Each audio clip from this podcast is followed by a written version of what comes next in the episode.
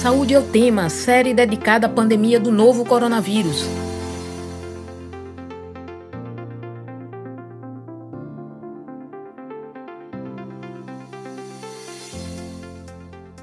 Olá, ouvintes das rádios Universitária FM 99.9 MHz e Paulo Freire AM 820 kHz. Explosão de novos casos de Covid-19, circulação de variantes do vírus, unidades de saúde superlotadas, profissionais do setor exaustos, falta de medicamentos e até de oxigênio para os pacientes.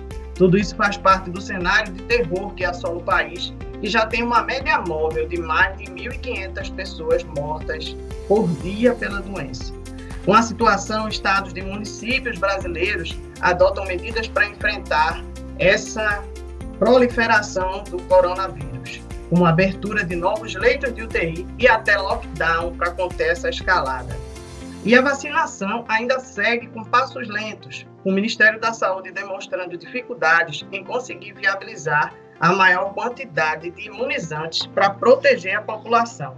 Eu sou Ana Veloso, professora do Departamento de Comunicação da Universidade Federal de Pernambuco, e estarei com você nesta série especial do Saúde é o Tema, sobre a pandemia do novo coronavírus. Enquanto durarem as recomendações de distanciamento físico, vamos realizar o programa remotamente. E hoje, a gente lembra que, além de transmitido nas rádios universitárias, a MFM da Universidade Federal de Pernambuco, a edição fica disponível no formato de podcast no site radiopaulofreire.fpe.br e fica disponível nas nossas plataformas digitais. É só procurar Saúde é o Tema para encontrar o podcast na plataforma de sua preferência.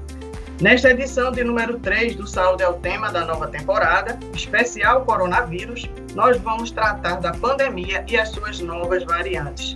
Vamos conversar com o pesquisador Miguel Nicoleles, que ele é médico pela USP e ele tem experiência na área de fisiologia com ênfase em neurofisiologia.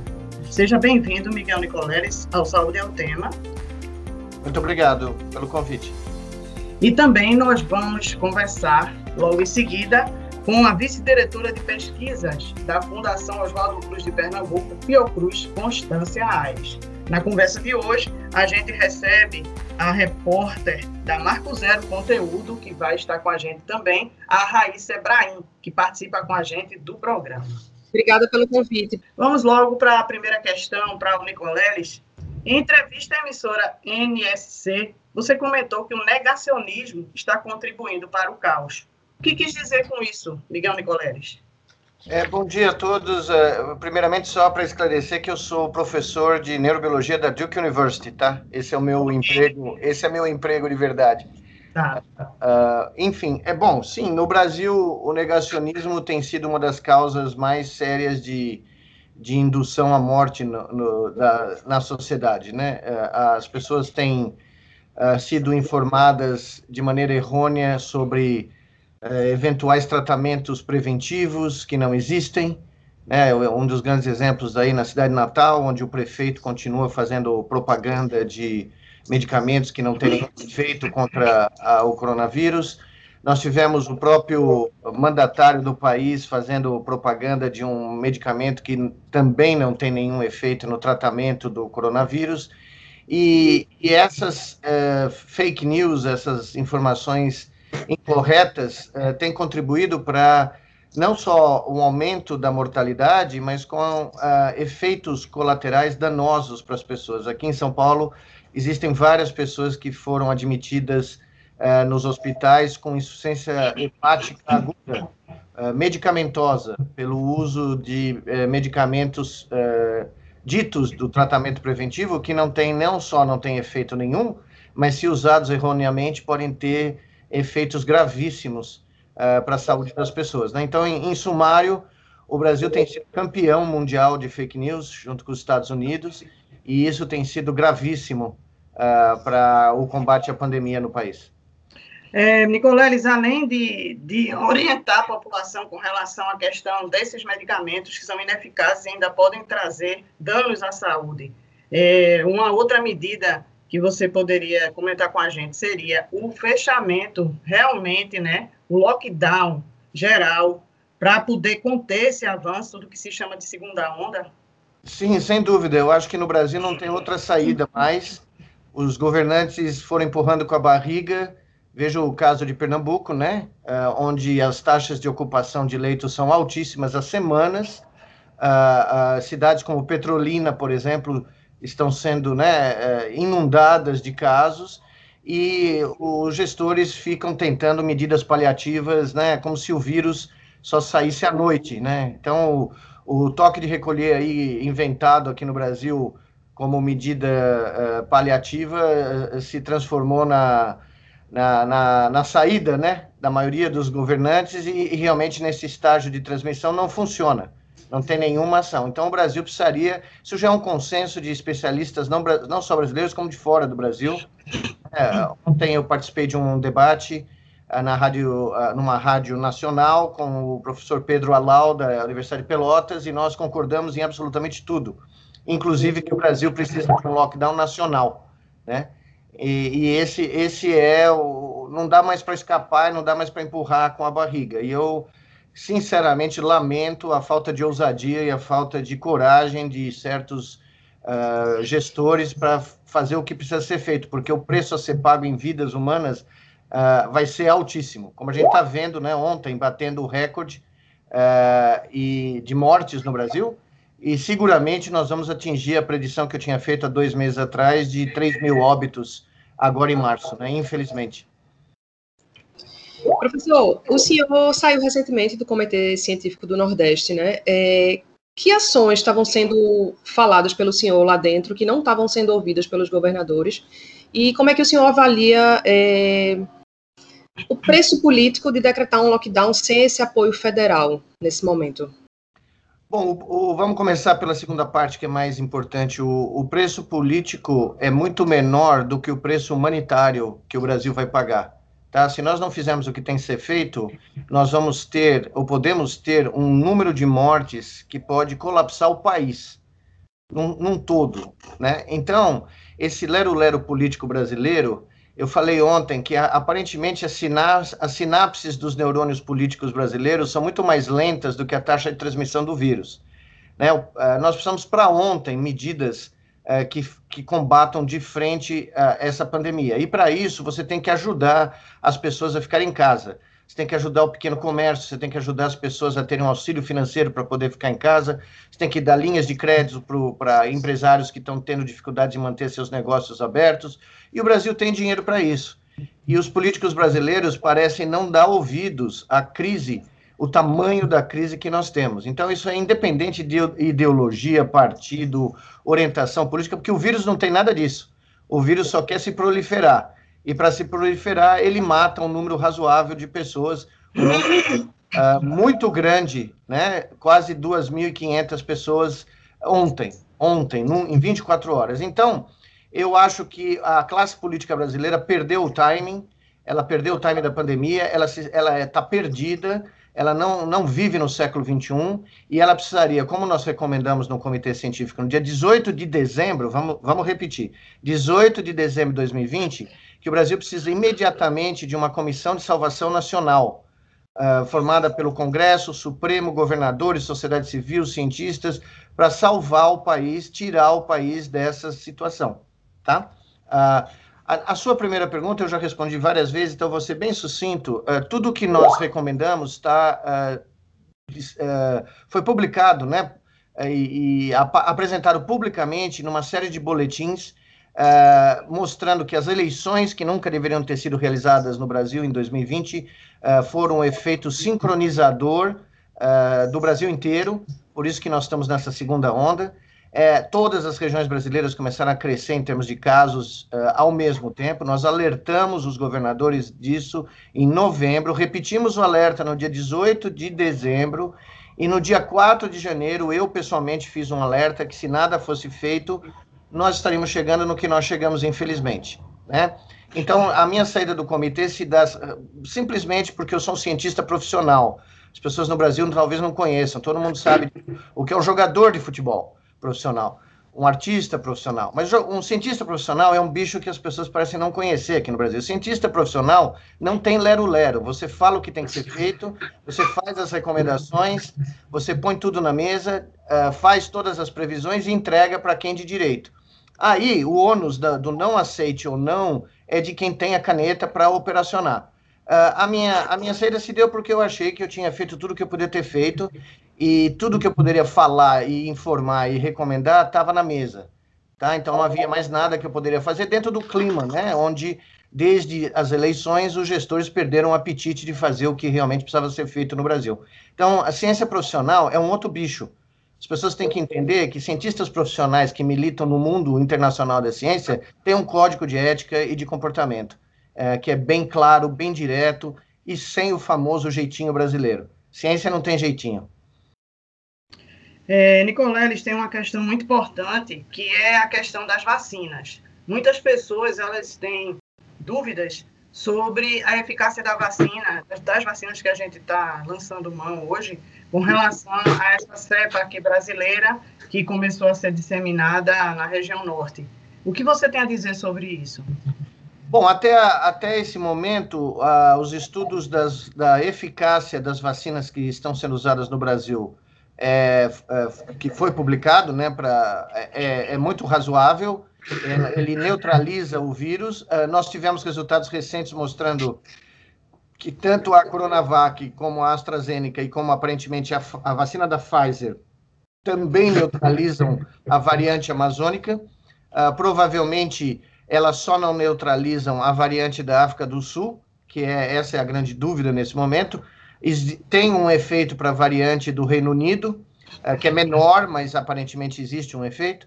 Então, no caso brasileiro, até prova contrário, nós temos sim vacinas efetivas e seguras, mas precisamos de mais. Nós não podemos, num país desse tamanho, usar uh, duas vacinas.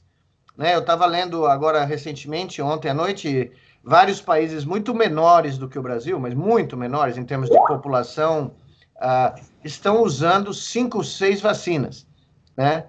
Porque agiram da maneira correta e compraram um suprimento de doses uh, bem antes do começo da campanha de vacinação. O caso do Canadá, por exemplo, né? Uh, que fez uma compra uh, antes mesmo da vacina estar disponibilizada. Ou seja, eles agiram como qualquer governo deveria ter agido e como o governo brasileiro deveria ter agido. Então, o problema nosso aqui é um problema de logística e, infelizmente, de incompetência e inépcia do governo federal em planejar né, estrategicamente a aquisição de um número suficiente de doses para cobrir, se não toda a população brasileira, boa parte da população brasileira no primeiro semestre. É, ontem nós vimos todo um show aí sendo feito, só que todas essas doses que estão sendo prometidas é, com o contrato que vai ser assinado aparentemente hoje com a Pfizer, não vão chegar imediatamente no Brasil, vão levar meses para chegar aqui. E nós precisamos aumentar a nossa taxa de vacinação pelo menos 10 vezes, eh, o mais rapidamente possível. Né? Professor, falando em variante, a gente está vendo um descontrole total das fronteiras internas no Brasil, né? Enquanto o mundo exige testes, é, restringe o acesso de brasileiros, exige quarentena depois que os brasileiros aterrizam. Aqui a gente vê o contrário, né? Inclusive com pacientes contaminados viajando de um lugar para outro em voo comercial comum. É, qual é o perigo disso? Como é que o senhor avalia esse comportamento é, nacional? Eu primeiro queria falar de uma outra coisa, se me permite, que é o fato de que nós nunca fechamos o espaço aéreo brasileiro internacional ou seja, nós permitimos que essas variantes de outros países entrassem no Brasil livremente. O Brasil é um dos poucos países uh, no mundo onde você não tem controle das pessoas que chegam nos aeroportos, ou seja, você não exige documentação, não exigia documentação desde o começo da crise, você não fazia testagem e você não fazia quarentena. As pessoas chegavam aqui e iam para as festas, ou iam para o carnaval, ou iam para qualquer coisa que estava acontecendo no Brasil. E foi aí que nós tivemos, desde o início da pandemia, evidentemente, e depois nós tivemos a entrada dessas variantes, tá? Então, esse é o, é o, o primeiro problema. A, a, a, sua pergunta é sobre o comportamento brasileiro em relação à transmissão, é isso? Isso, o perigo de a gente não estar tá fazendo nenhum controle, né? Brasileiros ah, estão para cima e para baixo, em voo comercial comum, sem testagem. Exato, isso é exatamente o que nós falamos no nosso boletim em novembro é, que as pessoas chegam aqui nós não sabemos da procedência, não sabemos se elas estão infectadas, nós não sabemos que, que variante elas estão car carregando, elas não, não têm exigência de, uh, de quarentena, como na Inglaterra, ou na, na Alemanha, todo mundo, né?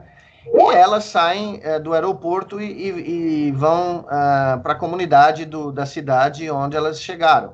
Foi por essa porta que realmente chegou uh, o vírus no Brasil. O coronavírus entrou pelos aeroportos internacionais, né?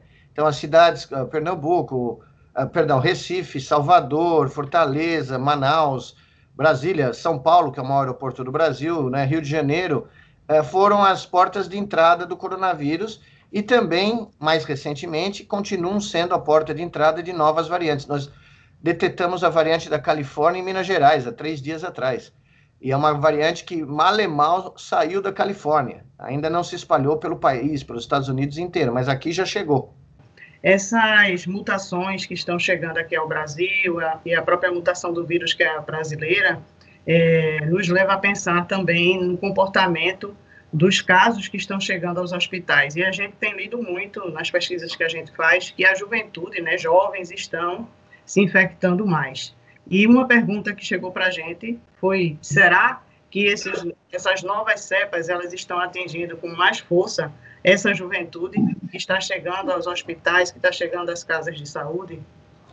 Essa é uma possibilidade, mas eu ainda não vi uma confirmação categórica, né? Acho que a Constância pode falar mais sobre isso. O que eu vi é que a média de idade aqui em São Paulo das pessoas internadas na UTI, no Hospital Emílio Ribas, por exemplo, que fez um estudo muito claro e muito grande, uh, caiu dramaticamente. Caiu entre agora entre 30 e 50 anos, mais entre 30 e 40 anos. Ou seja, os jovens que eh, naturalmente são ah, as pessoas que estão trabalhando, né, que estão sendo expostas a uma carga viral mais alta, eh, e também, infelizmente, são as, a faixa etária que geralmente participa de, de festas clandestinas, que vão aos bares, né? Por exemplo, o Rio de Janeiro está tendo o começo de uma explosão e hoje, ontem, eu acho hoje de manhã, o prefeito aumentou o horário de funcionamento dos bares, que é o oposto do que você tem que fazer para tentar mitigar a pandemia nesse momento. Então, uma das possibilidades é que essa faixa etária, eh, porque foi a faixa etária que voltou ao trabalho logo no início, né? É, é, e que também tem é, participado de eventos que, onde o vírus é espalhado, essa faixa etária agora, como o número de infectados no Brasil é muito grande, a taxa de transmissão é muito alta, ela está sendo acometida de uma maneira uh, diferenciada em grande número, né? Mas esse resultado do Emílio Ribas é muito claro, o chefe da UTI uh, do Emílio Ribas fez um alerta para todo o estado de São Paulo, Uh, eu participei de um debate com ele e ele mostrou os dados e, e, foram muito claros. E são casos com gravidade. Outra coisa que ele falou que é assustador e que nós verificamos nas últimas 48 horas no Brasil todo, inclusive em Brasília, é a saturação de leitos de UTI pediátrica. Não, não UTI de adulto, mas UTI pediátrica. Em Brasília, ela passou de 12 para 90 e poucos por cento em, em dois dias. São 100 leitos para crianças na, no Distrito Federal e eles estão uh, absolutamente saturados. Então, a possibilidade de que a abertura de escolas né, começou a infectar não só professores e funcionários, mas como criança, crianças, também é real nesse momento. Tá certo, Nicoleles, a gente agradece demais a tua participação. A Raíssa vai ficar com a gente, né? E a gente vai agora para o nosso segundo bloco de perguntas e entrevistas. Muito obrigada, viu? Muito obrigado, viu? Tudo de bom aí. Tudo de bom. E a gente está recebendo hoje eh, no nosso programa, já falamos agora com o pesquisador Nicoleles, Miguel Nicoleles, e hoje a gente está com um programa especial sobre a pandemia, né, o contexto da pandemia, as novas variantes. E agora a gente vai estar recebendo aqui no nosso programa a vice-diretora de pesquisa da Fundação Oswaldo Cruz de Pernambuco, a Constância Aires, e a gente, enquanto as recomendações do distanciamento físico, elas forem as orientações que a gente tem, elas durarem, a gente vai estar fazendo nosso programa de modo remoto, tá? E aí, é, Constância, a primeira questão que a gente vai direcionar para você, a gente quer agradecer pela sua participação também no Saúde é o Tema, A gente vai estar com Raíssa Ibrahim, que vai continuar também com a gente, vai trazer algumas questões. Mas, primeiro, a gente queria que você é, colocasse, você estava acompanhando a entrevista, um, o primeiro bloco com Miguel Nicoleles, o que você tem a dizer das colocações que ele fez sobre as variantes e esse atual estágio de contaminação e transmissão da, do coronavírus, da Covid-19 no Brasil. Bom dia, Catalina. Bom dia, Raíssa. Obrigada pelo convite. Prazer enorme estar aqui com vocês. Bom, é, o Nicoleles já falou né, questões bastante importantes, mas eu acho que é importante a gente destacar né, que a impressão que eu tenho é que as pessoas ainda não estão entendendo a seriedade da situação que a gente se encontra. Né? A gente está no início da campanha de vacinação, menos de, acho que 2% da população no Brasil receberam as duas doses da vacina.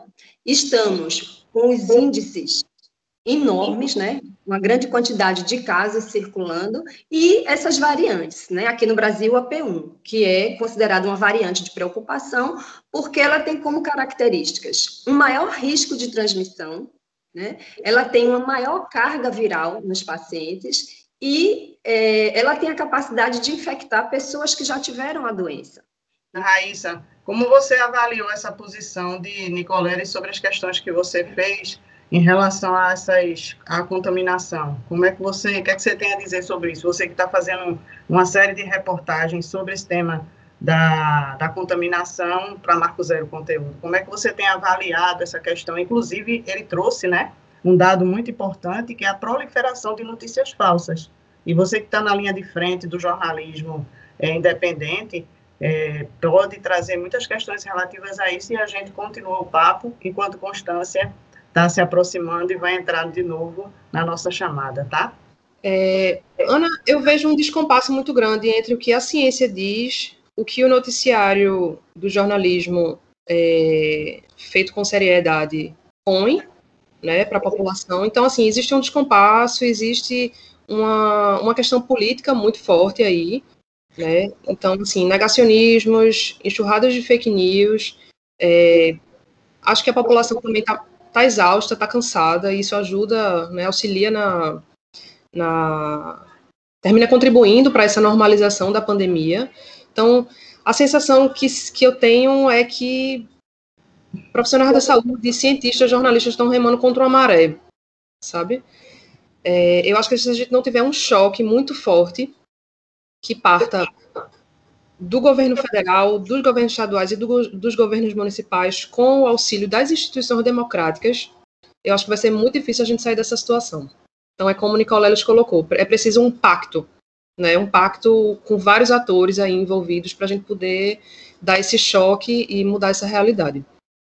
É, Constância agora que retornou, a gente estava conversando contigo, Constância, aí teve uma, uma queda aí na transmissão, você pode retomar de onde você estava falando, mas a gente emendou com uma questão importante que o Nicoleles falou, que faz parte desse contexto de pandemia, mas faz parte do contexto que a gente está vivendo no Brasil, que são as notícias falsas, o negacionismo, né? a dificuldade que a população tem de compreender, que você estava falando exatamente sobre isso, né? de que isso, de que, de que essa doença é uma doença gravíssima, né? E a Raíssa falou agora, o que é que precisa de, de um choque talvez um choque de realidade para as pessoas entenderem, mas também precisamos de Estado, né?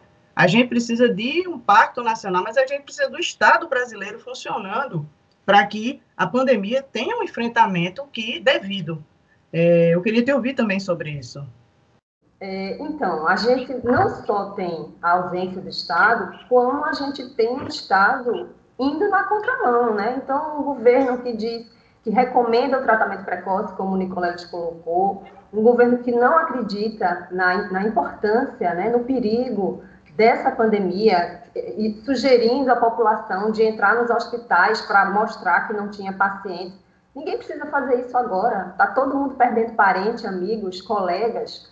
Então, é grave, gravíssimo, né? Pessoas que ainda não obedecem distanciamento, ainda se negam ao uso de máscara, a questão do transporte público, isso é importantíssimo. O que, é que adianta fechar praia, fechar parque e deixar as pessoas frequentando o ônibus, frequentando o metrô, lotado?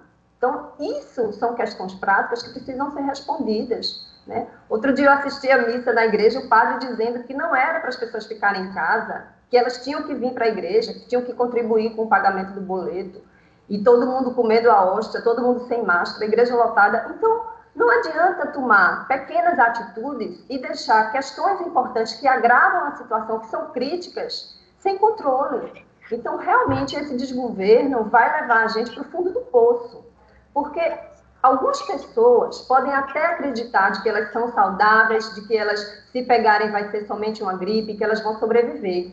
Por enquanto, porque o Brasil hoje se tornou, né, como a gente já viu em algumas reportagens, um caldeirão para produzir novas variantes. E novas variantes que talvez é, consigam escapar da resposta imune provocada pela vacina. Então, a vacina, se a gente continuar dessa forma, não vai surtir efeito, porque é um processo de seleção natural que o vírus passa, né, que ele vai se adaptando, que ele vai ficando mais resistente e que ele vai conseguindo ser transmitida de forma mais eficiente. Então, a única forma que a gente tem é aliar o uso da vacina com a manutenção do distanciamento social. Senão, a gente vai estar cada vez mais provocando essa seleção e criando linhagens resistentes, cepas perigosíssimas. E o que, é que vai acontecer? O mundo inteiro vai se fechar para o Brasil. Porque enquanto alguns países estão seguindo as recomendações, fazendo lockdown de forma séria, vacinando de forma rápida. Tem países que já vacinaram 80% da população, como a Índia, que tem um bilhão de pessoas lá. Hoje em dia não morre nem 100 por dia, né? porque eles, foi, foi um sucesso a campanha de vacinação. E o Brasil, que é exemplo mundial, com o melhor programa de vacinação do mundo, não conseguiu sequer vacinar 5% da população. Então, isso é escandaloso. E a gente ainda tem constância. É, por exemplo, declaração de direitos humanos aqui de Pernambuco, do governo de Pernambuco, em entrevista ao vivo, né, é, para uma emissora de televisão local, e em que ele, no, na qual ele falou que o ônibus não é o principal vetor do vírus. E você acaba, e você acaba de trazer esse dado que a gente já vem discutindo aqui no Saúde é o Tema, da alta quantidade de pessoas dentro dos coletivos, porque são as pessoas que precisam trabalhar. Elas, essas pessoas não podem ficar em casa, porque elas têm que sair para trabalhar. São brasileiros e brasileiras que precisam ganhar seu sustento, que estão aí precarizados, explorados e muitas vezes nessas relações de trabalho. Os índices de desemprego são enormes. E aí o secretário colocou essa questão que você bem trouxe aí essa situação realmente ela fica fora de controle quando o Estado não toma conta, não é isso? Isso, exatamente. A gente, o Brasil virou uma fábrica de variantes. Veja, essa P1 que é a que circula em Manaus é uma variante. A gente não tem a capacidade é, tecnológica de, como acontece na Inglaterra, por exemplo, de sequenciar uma grande quantidade de amostras, por exemplo, para acompanhar a evolução da então, de a entrada da variante da África do Sul, que a gente não consegue acompanhar. A gente tem uma rede estruturada, né? A Fiocruz montou uma rede de vigilância genômica e a gente está tentando fazer tudo na medida do possível, mas ainda é pouco, é pouco. Se a gente não contar com a consciência das pessoas e, obviamente, com o apoio do governo para que as pessoas possam ficar em casa, né? Essa questão do transporte público, ela precisa ser resolvida de forma imediata. Não dá para esperar que simplesmente a gente passe de 2 mil mortes por dia para 4 mil mortes. O que é isso? A gente, a gente vai chegar numa situação de genocídio, como o Nicoleles falou. Chegar no fim do ano com meio milhão de pessoas mortas. É, e a gente está percebendo, né, Raíssa, é que, ao contrário de outras situações que a gente já viveu no, no país, de grande contaminação por vírus, né, que já houve um enfrentamento disso, grandes campanhas de vacinação, com campanha, inclusive, educativa nos meios de comunicação, para que as crianças fossem a, a vacinação, para que os pais e as mães levassem é, as crianças. Nesse momento, a gente não tem nenhuma campanha de comunicação é, no âmbito do Estado brasileiro para é, conscientizar a população, para levar essa informação. O que a gente está percebendo é que os veículos de comunicação, cada um ou se juntam para fazer, fazer campanhas, os próprios meios de comunicação, a, a própria mídia. Então, a gente está tendo uma situação em que o Estado não, não está fazendo esse trabalho de comunicação fundamental para que a população possa perceber o perigo é, ao qual ela está exposta. Você concorda com a gente, comigo, Raíssa? Concordo, professora. Infelizmente, a gente está vivendo um projeto político, né? É, que não começou na última eleição, ele começou em 2016, e a gente está sofrendo as consequências disso agora, sobretudo. É, na tua fala, Ana, eu lembrei muito de Tereza Lira, é, da Fiocruz, ela dizendo, ela diz exaustivamente, a gente deveria, a cidade deveria estar coalhada de outdoor, de outbus, de som em bicicleta, carro de som. Então, assim, você assiste, por exemplo, um Big Brother, maior audiência nacional, e você não vê uma campanha por uso de máscara, por exemplo. Né? Você não vê uma campanha sobre a fragilidade atual de uma máscara de tecido ou de uma máscara é, muito fina, né, em ambientes fechados, em ônibus lotados, né? E aí eu queria, Constância, aproveitar para te perguntar o que, é que você está achando sobre essa questão das escolas abertas. Os profissionais de saúde e de educação têm feito um apelo para o governo do estado aqui é, suspender as aulas presenciais, né? Mas o governador já disse que isso só vai ser feito se a gente tiver decretação de um lockdown, o que ainda não está pelo menos não publicamente, no horizonte. O que, é que você tem achado, né? Nicoleles falou dessa preocupação das internações pediátricas. Isso é um risco? É, para mim, depois dessa questão do transporte público, as escolas abertas representa a segunda pior questão, porque as crianças, é, na maioria das vezes, elas são assintomáticas. Então, elas são o principal veículo de transmissão. A criança indo para a escola se infectando, ela volta para casa, ela infecta o pai, infecta o avô, né? E, além disso, como a gente já falou antes, vocês já comentaram aqui, o perfil da população que está se internando está mudando. Então, no estado de Pernambuco, já foram mais de 600 crianças com aquela síndrome é, multissistêmica inflamatória causada pela Covid. Isso é grave. Que pai quer correr o risco de ter a sua criança com uma síndrome dessa? É como se eles estivessem realmente brincando com uma roleta russa, né?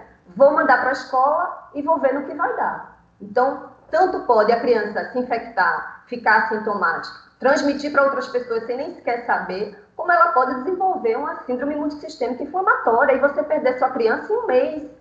Então, isso é grave, gravíssimo, por conta disso. E se vocês observarem, vocês vão ver que as crianças, na maioria das vezes, não usam máscara, né? Então, assim, elas são um veículo de transmissão importantíssimo. Então, eu acho que é um grande erro da Secretaria de Educação manter as escolas abertas e os pais apostarem. É, obviamente, a gente entende um ano com a criança dentro de casa, isso mexe até com a sanidade mental né, dos pais, mas é o risco de perder o seu filho, de perder a sua filha. Eu jamais arriscaria. Agora, o problema é que isso tudo passa pela necessidade urgente de um auxílio, né? Como é que os pais têm, como é que os pais vão deixar as crianças em casa? Com quem eles vão deixar essas crianças? Né? Então, assim, Exato. se não tiver, além da vacinação, o auxílio emergencial dificulta demais, porque você empurra essas pessoas para o transporte, você empurra essas pessoas para estarem cotidianamente é, circulando na cidade, precisando trabalhar, precisando né, se alimentar. Então, realmente, acho que sem um auxílio vai ficar muito complicado. E tem uma questão também, Constância, que eu queria que você juntar para você comentar, que nesse grupo de trabalhadores e trabalhadoras a gente tem as trabalhadoras domésticas também, né? As profissionais que trabalham nas casas, que também estão se infectando, que também estão passando por situações gravíssimas, né, nos, nos transportes públicos e que são geralmente essas pessoas, né, que estão tomando conta da casa das pessoas que estão saindo também do trabalho. Então, é uma situação realmente muito grave e é mais um elemento para a gente poder é, trazer para esse debate, ou seja, as trabalhadoras domésticas, que são, na sua maioria aqui no Brasil, são mulheres negras das comunidades é, de baixa renda aqui do Recife, região metropolitana, aqui no estado de Pernambuco, e também estão super vulneráveis e representa a maior categoria de trabalhadores e trabalhadoras no Brasil nesse momento. Isso, é, exatamente. Então, o grande problema desde o início, por que, que a gente está se arrastando nessa situação? Porque nós não fizemos um lockdown sério. Então, se o governo tivesse investido em dar o auxílio emergencial, em garantir que as pessoas ficassem em casa, para o maior número de pessoas possíveis, as pessoas realmente necessitadas. E a gente conseguisse fazer isso no tempo curto, três meses de lockdown sério, as pessoas recebendo uma quantidade digna que consiga manter o seu padrão de vida, né? É, a gente não precisaria estar nessa situação agora. Então, se a gente investir pesado num lockdown sério, onde as pessoas tenham condições, recebendo auxílio emergencial por um período curto, a gente não vai arrastar essa situação por um ano, dois anos. Então, faltou essa logística, levar a sério o programa de isolamento social, né, com um maior número de testagem e com a oferta das condições para que as pessoas consigam ficar em casa. Porque a gente sabe da realidade, a gente sabe da realidade dessas mulheres.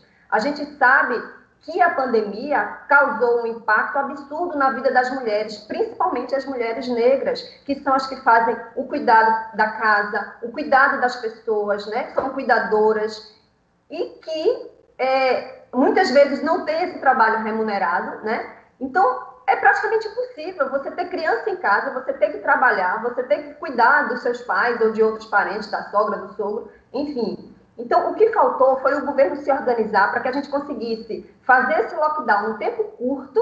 Hoje a gente estaria vacinando, já era para a gente ter vacinado mais de 70% da população, estaríamos com um número de infectados muito menor e a gente poderia estar voltando à nossa vida econômica normalmente, como alguns países já estão voltando. Então, faltou essa organização. Aí o que, que acontece? Se a gente não fizer isso agora, se a gente não apostar no auxílio emergencial que garanta que as pessoas realmente fiquem em casa, a gente vai prolongar essa nossa situação e esse aumento de mortes por um ano, dois anos. E sabe lá o que, que vai acontecer depois, porque além disso, some tudo isso no caldeirão a geração de novas variantes que vão estar sendo cada vez mais é, transmissíveis, cada vez mais é, aumentando a gravidade da doença. Então, assim, é uma decisão política que a gente tem que realmente pressionar os gestores, pressionar o governo para que isso aconteça, porque não adianta. É, como a gente está vendo várias pessoas falando, a gente está estudando gelo. Quer dizer, Constância, que a abertura de novos leitos, como o governo do estado tem, tem feito, aqui de Pernambuco, de outros estados também, é, tudo isso que tem sido anunciado. Se não tiver lockdown, se não tiver distanciamento, se não tiver é, o auxílio emergencial com a renda para a população, não vai adiantar de nada. Não vai adiantar, não vai adiantar. E abrir leitos tem um limite. Cadê os médicos? Os médicos estão morrendo. Os enfermeiros. Então, assim, vai chegar no momento que nem sequer adianta abrir leitos, porque não tem profissional de saúde. Né? Então, assim, a gente tem que realmente encarar isso de forma muito séria. Eu acho que a gente vai pagar um preço muito alto se a gente não fizer isso agora. Nós já estamos pagando, já foram quase 300 mil pessoas, né? vidas perdidas, famílias destruídas, famílias destruídas, e isso pode acontecer com a gente. Né? Então, realmente é um momento de pressionar o governo. Não adianta ficar com essa conversa de fechar parque, fechar praia e deixar ônibus lotado, deixar a escola aberta, deixar shopping center aberto, igreja lotada. Não adianta. Infelizmente, não adianta. Ou a gente faz um lockdown sério, garantindo a dignidade das pessoas, ou a gente vai ter que lidar com é, a, a, a, o problema, né, o segundo problema, que é, é enterrar os nossos mortos. É, em relação a essa questão das cepas, ainda, porque tem muita dúvida, Constância.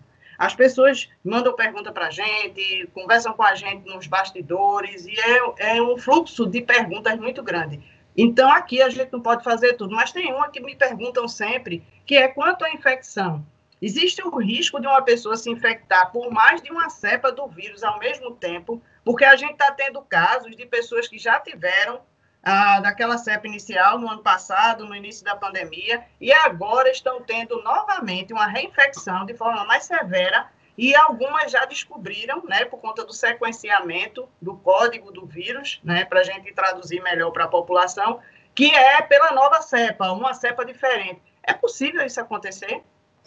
Sim, a co-infecção é possível. A pessoa que é descuidada, a pessoa que está sempre andando sem máscara, a pessoa que está no barzinho tomando cerveja com um amigo, passa o dia de máscara, mas vai num barzinho tomar uma cerveja ou numa hora do café, vamos ali tomar um cafezinho, e é o momento que você tira a máscara, você ali pode estar se expondo é, à infecção. E um outro momento, se você está com outra pessoa que está infectada por outra cepa, você também está exposto à infecção. E isso pode acontecer. Né? Esse último estudo feito pela Fiocruz mostra que essa cepa nova, a P1, que é a variante de preocupação que surgiu em Manaus, ela já está presente em, nas diversas regiões do estado. Do estado não, desculpa, nas diversas regiões do país. Sul, Sudeste e Nordeste. E Norte, obviamente, lá em Manaus, onde ela surgiu. Então, no Ceará, ela já está acima de 70%. É, no Paraná já está acima de 70%, aqui em Pernambuco já está acima de 50% a frequência. Isso é estudo feito com amostras de final de janeiro fevereiro, a gente já está em março. Então, a gente nem sequer sabe se essas outras variantes que surgiram na, na, no Reino Unido, né, a B, é, a B1.351 e a da a, não essa é a da África do Sul, a do Reino Unido, que é a, a, a B1.1.17, é, a gente não sabe se ela está circulando aqui com que frequência. Então, sim, é possível ter co-infecção. A gente não, não sabe quais são os efeitos da co-infecção. É, a diversidade de sintomas da COVID, por si só, já é enorme, né? Varia bastante de pessoa para pessoa. Tem gente que só perde o olfato e o paladar, tem gente que compromete mais de 80% do pulmão e tem que ser internado e entubado. Tem gente que é só uma gripe, só uma dor de garganta, só uma diarreia, só uma dor de cabeça, só uma moleza no corpo. É uma variedade de sintomas. Então, a única forma, de fato, é a prevenção. Né? É realmente a gente investir na questão do isolamento social, do uso de máscara, que tem um impacto significativo. Continuar fazendo a campanha forte de vacinação e pressionando o governo, a gente está com a possibilidade dos estados individuais comprarem as doses da vacina e aumentar, digamos assim. Se a gente conseguir fazer isso de forma rápida e, ao mesmo tempo, fazer o isolamento social, porque se vacinar e não fizer o distanciamento, a gente vai estar produzindo novas variantes. Porque você pensa na seguinte situação: uma pessoa se vacinou numa segunda-feira. A vacina leva 12 dias para produzir anticorpos. Se nesse período a pessoa se sente segura, ah, já estou vacinada, e ela se infecta, ela vai começar a produzir anticorpos depois dessas duas semanas. E o vírus está lá, já replicando em uma grande quantidade. Então, quando esses anticorpos começam a ser produzidos, a gente vai estar fazendo uma seleção, vai matar alguns vírus, mas alguns vírus vão conseguir sobreviver àqueles anticorpos e vão ser transmitidos. Então, a gente vai estar surgindo, vai estar gerando novas variantes que vão conseguir escapar desse processo da vacinação. Então, tem que ter a vacinação e tem que ter o isolamento social. Constância, no geral, o Brasil testa pouco, né? E esses testes genômicos para detectar as mutações são mais complexos ainda. É, a Fiocruz tem outro estudo desse tipo em andamento? É, é. Qual é a capacidade brasileira de realizar esse tipo de análise? Assim, qual, que, qual é o tamanho desse desafio para a gente de entender por onde, como e quais são essas variantes que estão caminhando soltas? É, a ideia, a, Fiocruz tem hoje uma rede genômica, né, que tem várias unidades, é, onde a gente tem os sequenciadores, que são as máquinas que realizam essa, essa vigilância genômica. Aqui em Pernambuco nós temos um, e vamos é, provavelmente virar um polo para receber amostras de todo o Nordeste. Então, a ideia é que a gente consiga sequenciar em torno de mil amostras por mês, né? E com isso a gente vai conseguir dar uma resposta relativamente rápida, acompanhando tanto amostras do público geral, né, pegando amostras aleatórias que foram positivas para sequenciar, mas também aquelas amostras que são é, mais específicas, ou seja, pessoas que tomaram a vacina e, e ainda assim desenvolveram a doença leve, porque a doença protege 100% para casos graves, mas ela tem uma eficácia em torno de 50% para a Covid leve.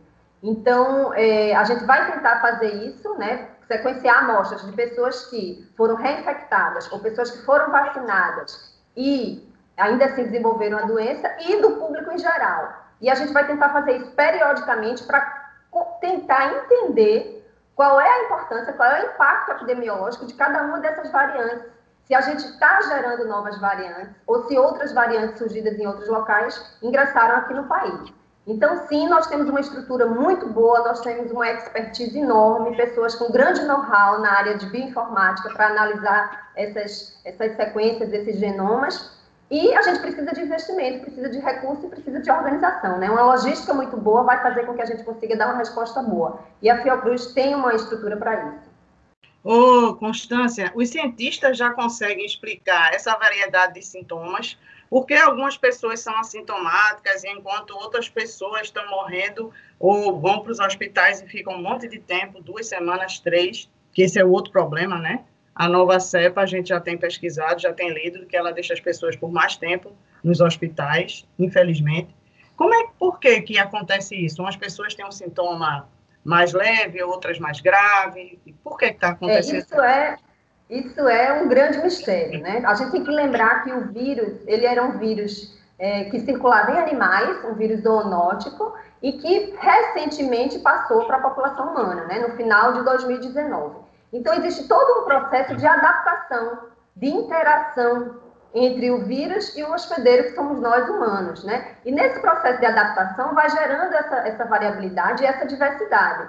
Além do que, as pessoas têm um background imunológico diferente, elas têm um estado nutricional diferente, elas têm qualidade de vida diferentes, algumas são mais sedentárias, algumas têm comorbidade. Então, os organismos respondem de forma diferente. Mas, por exemplo, na África, né, que é um continente onde todo mundo, no início da pandemia, imaginou que seria destruído por conta das condições, dos sistemas de saúde, da falta de recursos, a quantidade de, de casos que, que foram a óbito é mínima, é muito pequena. Então, isso está associado a quê? Né? Por quê? Então, a gente, isso precisa ser investigado. A gente não sabe, a gente não tem resposta para isso. Na verdade, nem se fala nisso como a África está lidando com a pandemia, né? Então, aquela gravidade que a gente esperava que fosse acontecer, não aconteceu. Tem países que não morreram nem 100 pessoas.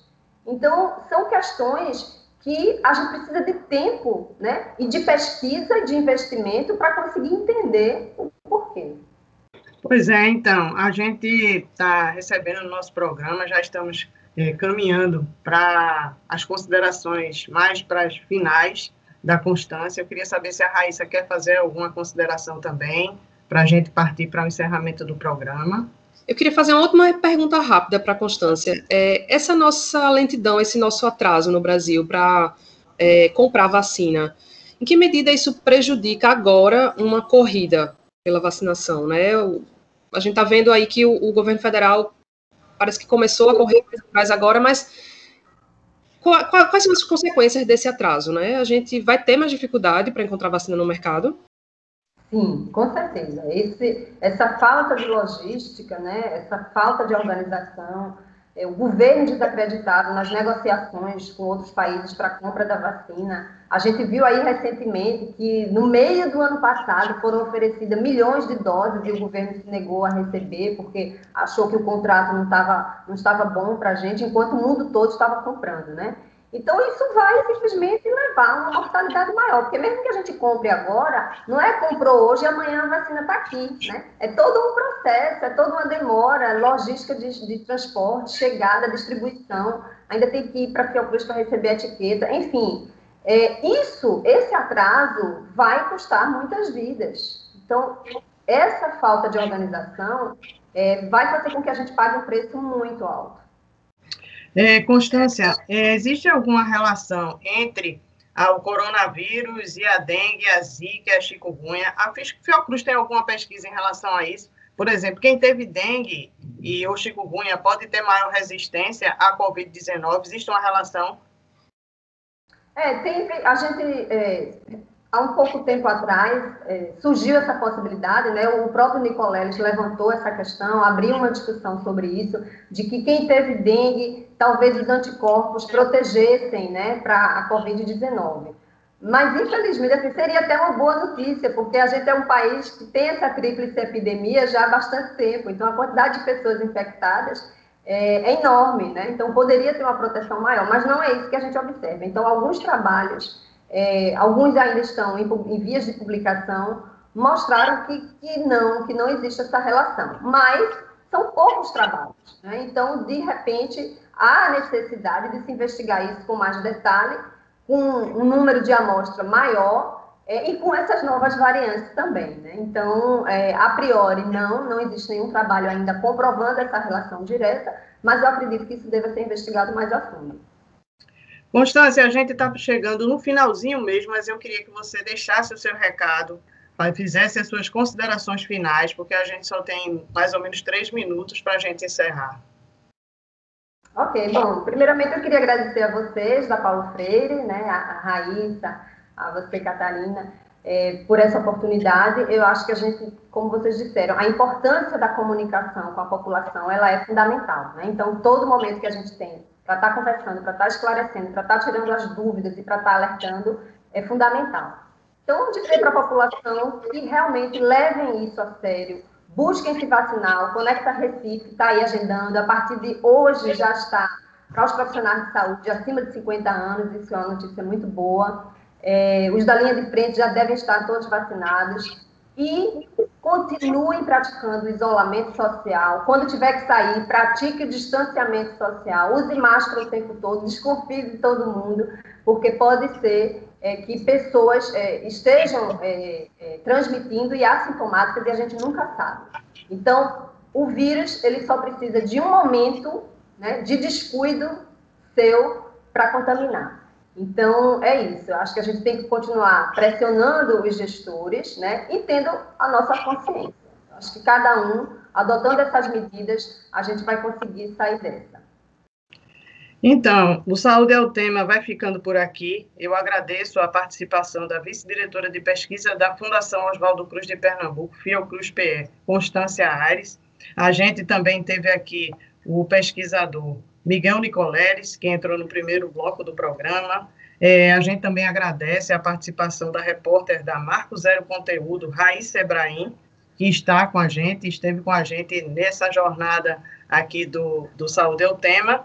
E aí o que a Constância falou é muito importante. Muitas pessoas estão se contaminando é, por questões muito simples, por exemplo, tomar um cafezinho, ir para uma reunião com familiares, pensando que essa reunião com familiar vai vai estar tá tudo certo, porque está todo mundo fazendo distanciamento, tirar máscara para comer um bolinho na casa de uma amiga, vou tomar um chocolate aqui, um chá, enfim. E há a grande massa exposta nos transportes públicos, as trabalhadoras domésticas, os entregadores e entregadoras de aplicativos também, que também está super exposta. Então, é importante que a gente se organize, né, enquanto a gente tem a consciência para fazer o que a Constância está dizendo, que o Nicolé está dizendo, que é o distanciamento social, e cobrar é, de quem tem direito do Estado que a gente tenha vacina, que a gente tenha auxílio emergencial. Então, para mais informações, você deve consultar a Secretaria de Saúde do seu é, município. Se você perdeu o início do programa, algum programa anterior, a gente pode, tem, disponibiliza para você em formato de podcast. E no site radiopaulofreire.fpe.br. Na edição também fica disponível nas plataformas digitais. É só procurar Saúde é o Tema para encontrar o podcast na plataforma de sua preferência. O Saúde é o Tema de hoje teve a produção do Danilo Melo, da Analice e de William. A orientação foi minha, Ana Veloso, e a apresentação. É, também tivemos a participação nas redes sociais dos nossos estudantes é, da área de internet e de redes, com a coordenação da professora Cecília Almeida, que é a Maria, a Ana Sofia e outro nosso time de, de, de apoiadores. A coordenação do programa é da professora Paula Reis e a coordenação de transmissão e streaming é da Catarina Polônio. E a edição do podcast é do Felipe Novaes. É, tchau, até o próximo programa e se cuidem.